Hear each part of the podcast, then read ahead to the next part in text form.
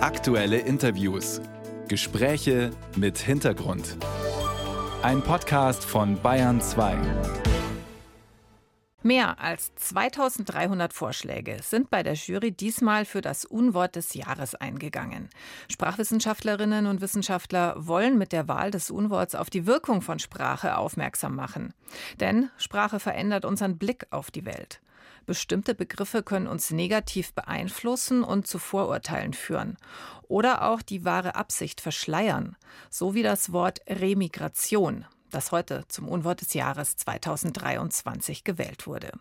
Gleich mehr dazu im Gespräch mit einer Vertreterin der Jury. Erst ein paar Fakten zur Geschichte des Unworts des Jahres.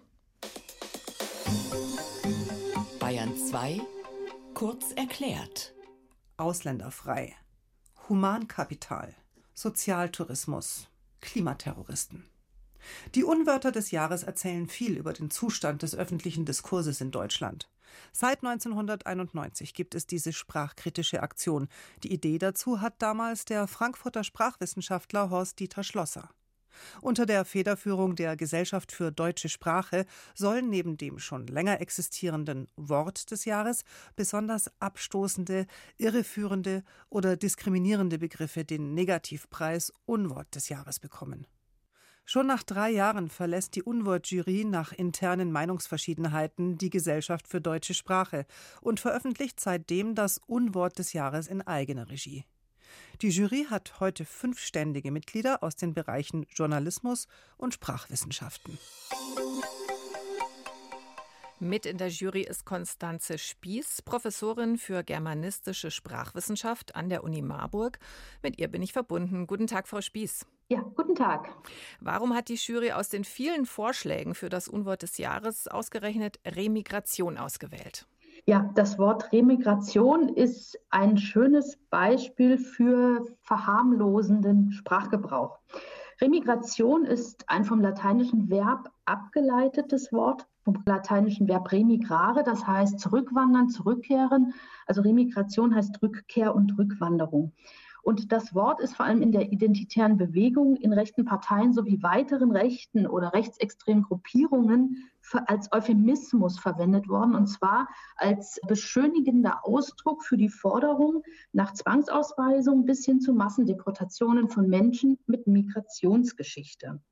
Und wir kritisieren die Verwendung des Wortes, weil es eben als Kampfbegriff, als beschönigendes Wort, verharmlosendes Wort und ein die tatsächlichen Absichten verschleierndes Wort verwendet wird.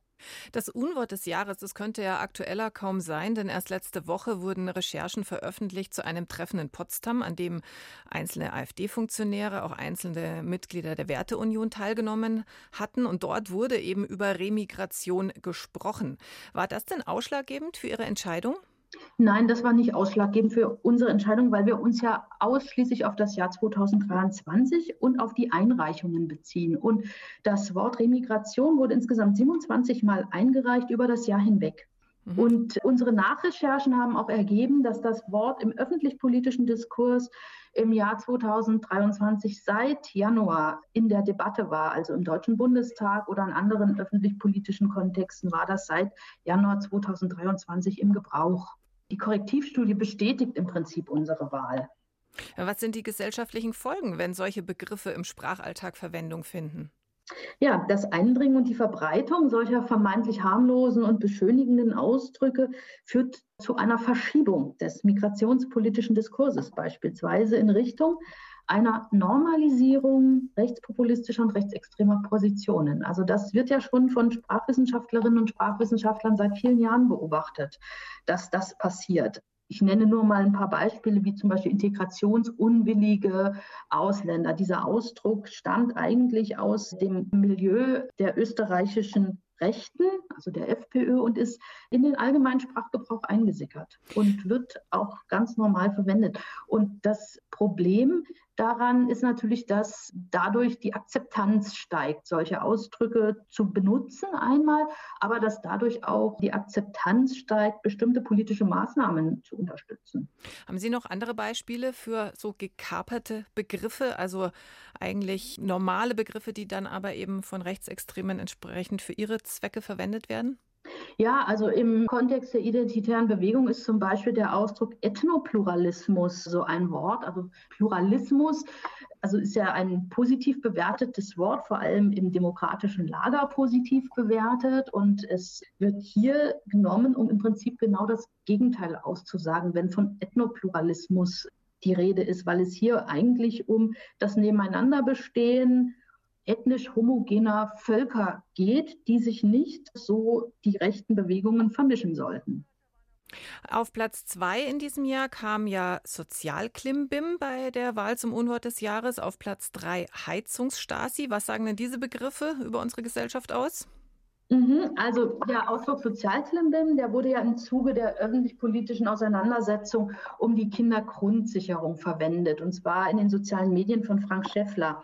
Und dieses Wort steht für eine wieder häufiger zu beobachtende klassistisch diskriminierende Rhetorik, also ein diskriminierender Sprachgebrauch gegenüber in diesem Kontext einkommens- und vermögensschwacher Personen, die dadurch herabgewürdigt werden.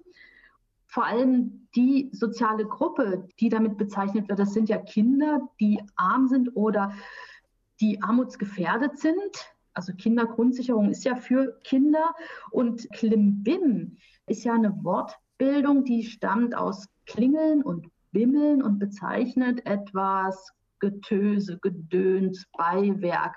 Und das wird letztlich zum unschönen Beiwerk, zum bloßen Getue. Also da werden die sozialpolitischen Maßnahmen, dass Kinder und Menschen ein würdiges Leben führen können, herabgewürdigt und als unwichtig erachtet. Also das ist, als handelt es sich um etwas, was nicht wichtig ist.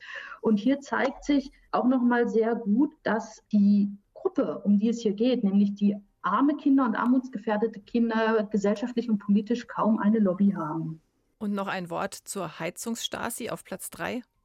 Der Ausdruck verstößt vor allem gegen das Prinzip der Demokratie weil er das demokratische Gesetzgebungsverfahren verunglimpft. Und zusätzlich kann man auch noch sagen, dass dadurch natürlich die Opfer der Staatssicherheit auch verunglimpft werden. Konstanze Spieß, Sprachwissenschaftlerin an der Uni Marburg und Sprecherin der Jury, die das Unwort des Jahres gekürt hat. Die Wahl fiel auf das Wort Remigration. Darüber haben wir gesprochen. Vielen Dank, Frau Spieß. Ja, bitte, gern geschehen.